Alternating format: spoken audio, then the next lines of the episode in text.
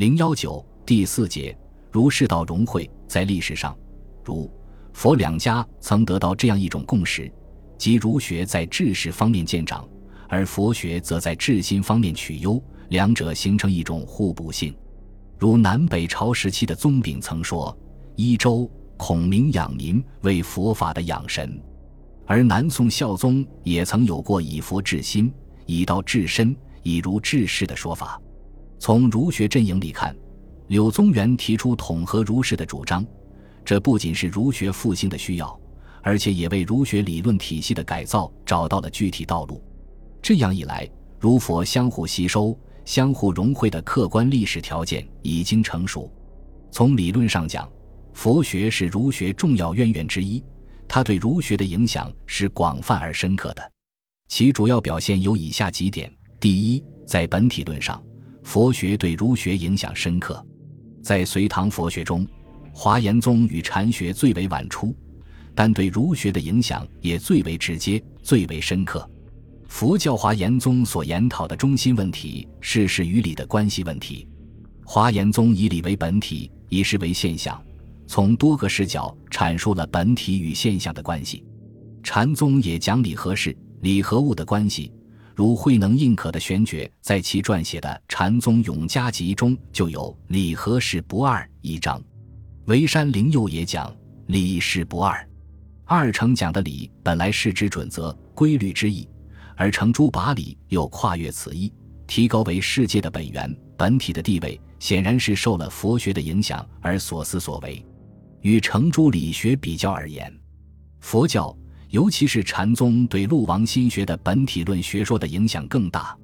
陆九渊不讲理气之分，不讲理心之意，也不讲人心道之别。他认为这些都是统一的，甚至是相同的。他提出了心即理的命题，认为宇宙便是无心，无心即是宇宙。这些都可以是直接导源于禅宗的理论。万法尽在自心，何不从于自心顿现真如本性？慧能把一切众生乃至诸佛都归结为自心，心生种种法生，心灭种种法灭，故知万法尽在自心。两者从思想到语言几乎都是一致的。陆九渊所谓的心与禅宗所说的心，不论在术语上还是在具体内涵上，几乎是毫无差别。陆九渊把心既视为天地范围，包揽古今的宇宙的本体。同时又看成是一切道德的本源，这与禅宗将一切诸法乃至一切众生、诸佛都归结于一心，此心既是一切诸法的本源，也是众生成佛的根据，既是抽象的本体，又是众生当前现实之人心。不论在思维方法上，还是在思想内容上，都没有什么根本性的区别。如果说诸系悉心理为二物，把心局限于人。仅仅把心看成是一种人身主宰和认识的主体，而是诸学与禅学存在着较大区别的话，那么陆九渊把心与理融为一物，把宇宙万物乃至人伦道德的本体直接诉于心，就彻底消除了陆学与禅学在思维方法上和思想内容上的差别，而使之更加佛学化、禅学化了。第二，在心本论上，佛学对儒学影响重大。宋代儒学作为一种时代思潮，既是义理之学，又叫心性之学。这说明心性问题是儒学研究和探讨的时代主题。中国传统文化，尤其是哲学，自孔子以来，一直把人的问题放在中心地位，而人的问题最集中的，则是体现在心性问题上。从孔孟开始，经《大学》《中庸》以及历代儒家代表人物。形成了儒家心性学的传统，而隋唐以来占统治地位的佛教文化，从本质上说就是心性之学。但佛学作为宗教文化，通过否定人的现实存在，实现所谓清净之心、圆明之性，达到绝对的超越，其思辨性显然有别于传统儒学的心性论。心性论与本体论一样，是儒家学说中相对较弱的环节。而佛学则在此方面阐发甚多，理性思辨颇强，因此，宋代新儒家们在建构他们的心性论和本体论的系统时，就必然会从佛学的心性论中汲取营养。禅宗的知为心体，知觉适性的思想给宋代儒学以深刻的影响。程颐同意人性本明的说法，问人性本明因何有弊？曰：此虚所理会也。这里不用人性本善，而说人性本明，显然是受了禅的影响。事实上，在北宗和南宗的禅学中，都谈到新的修炼，如北宗主张磨除妄念而息佛性。弘忍在他的《修心要论》中也说：“既体知众生佛性本来清净，如云抵日，但了然守真心，妄念云尽，慧日即理，譬如魔镜，沉浸自然见性。”这种修炼方法为二乘汲取。怎样才能使心体现天理？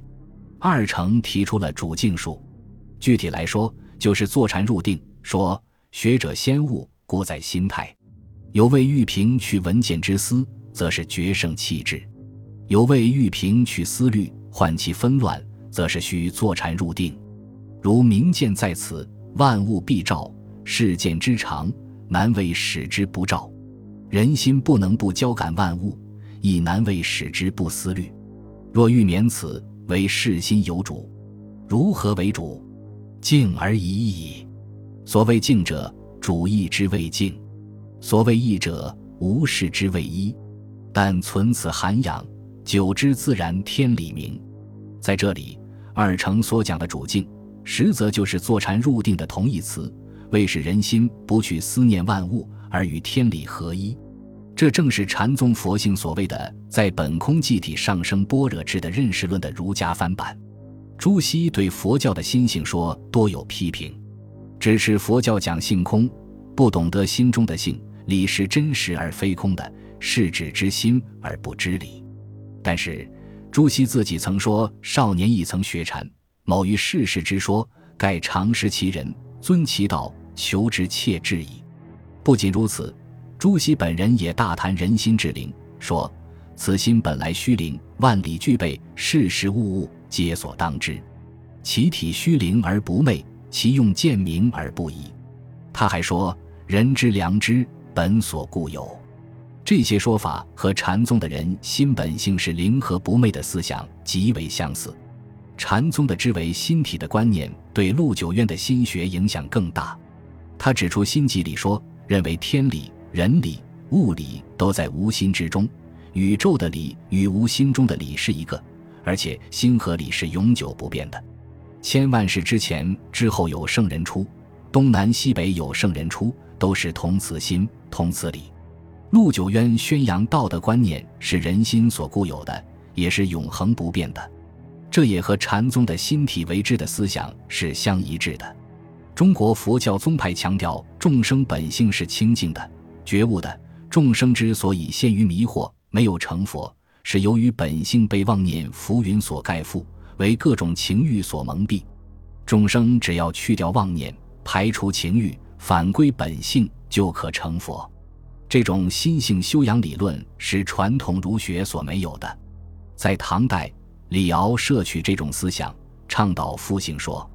复性说是以儒家的语言讲佛家的佛性理论。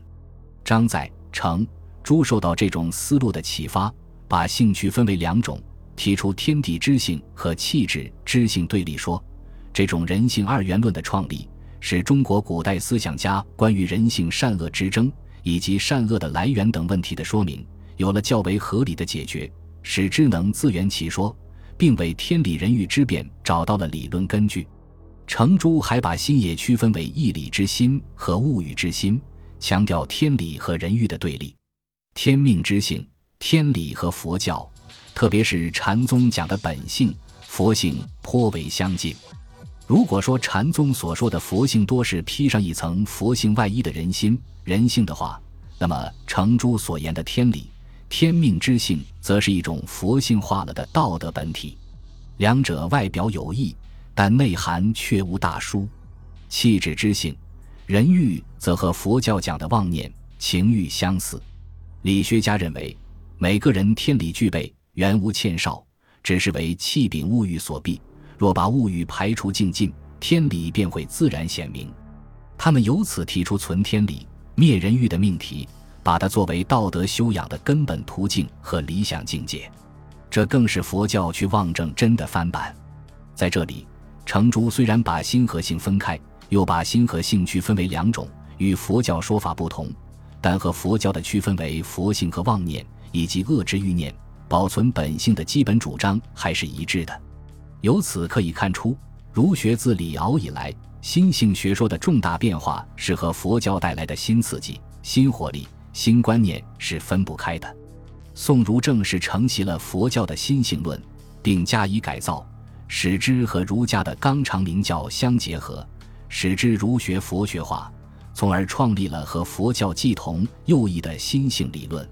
第三，对儒学的思维方式影响显著。其主要表现为：一是使儒学更加自觉地注重体用范畴，探讨本体与现象的关系。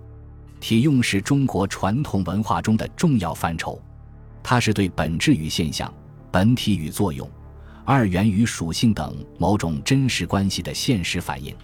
真正使体用上升到哲学高度，具有范畴意义。玄学家王弼以体用规定有无，使体用范畴得以扩展。隋唐佛教各宗派都重视运用体用范畴，将源于儒家的范畴源入自己的文化体系中。佛教天台宗慧思曾说：“金云体用无二者，非如揽众臣之别，成泥团之一体。但以事谛之中，一是相即是真谛全体，故云体用无二。”后来智对体用又做了解说，即体字训理，理法也，用者。利用也。如果说天台宗主张体用不二、体用如一的话，那么华严宗既倡导体用个别，又主张体用双融。宋代儒家继承魏晋以来的体用范畴，其中包括佛教的启发，从而提出了理义分殊的命题，阐发了宇宙万物的构成和本源。他们以理为体的观点和汉儒的思想有很大不同，进而阐述了儒家天人合一学说。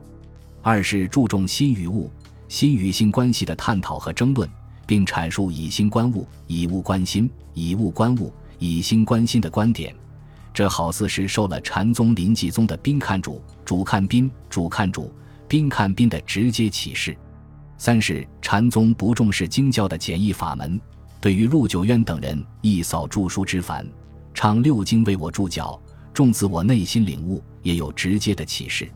此外，在表述形式上，禅宗有语录，理学家也有语录，如《二程遗书》《诸子语类》《象山语录》等。这说明文风方面也深受佛教禅宗的影响。从一定意义上说，新儒学自称诸智路王，与其说是受佛教的影响，无宁说是佛儒交融的产物更为准确一些。因为从宋代学术文化思潮的发展大趋势看。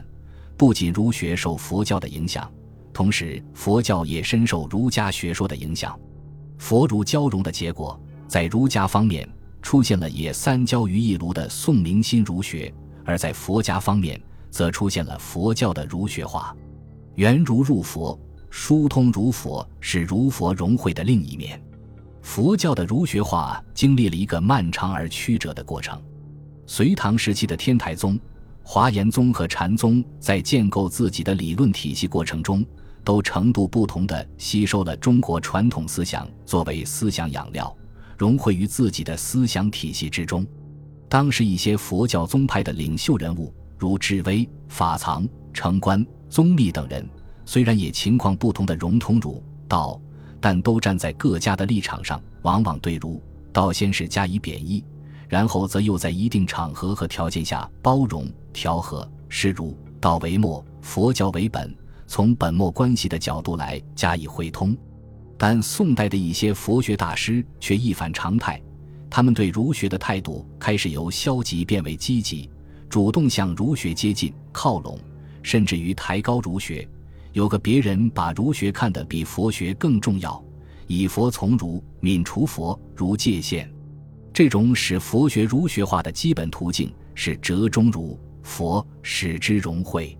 有趣的是，他们为此而特别着力于赞扬儒家的中庸之道。如宋代的明僧智圆著《闲居编》，收其杂著及诗文，共五十一卷。在这部书的序言中，他说：“好读周孔杨孟书，自号中庸子。在卷三十四《并附传》中又说：“常谓三教之大，其不可移也。行五常，正三纲，得人伦之大体，如有焉。决胜气质，守慈保弱，道有焉。子因克果，谨忘归真，比千变千态，复平心性，是有焉。无心其病乎？三焦其药乎？审病之有三，药可废邪？无道其顶乎？三焦其足乎？欲顶之不复，足可折乎？这段话表示，何如佛为一，才算是真正的佛道；把无过无不集合于不偏不倚的中庸之论，才可谓真正的佛性。再如宋代的另一位名僧契松著《行经文集》，史书共二十卷。盛畅三教融合，他以佛道的五戒十善比附儒家的五常，认为这两者是一号而一体，两者名称虽不同，但其本质则是一样的。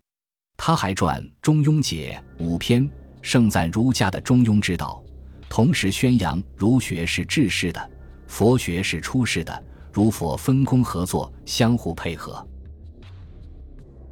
本集播放完毕，感谢您的收听。喜欢请订阅加关注，主页有更多精彩内容。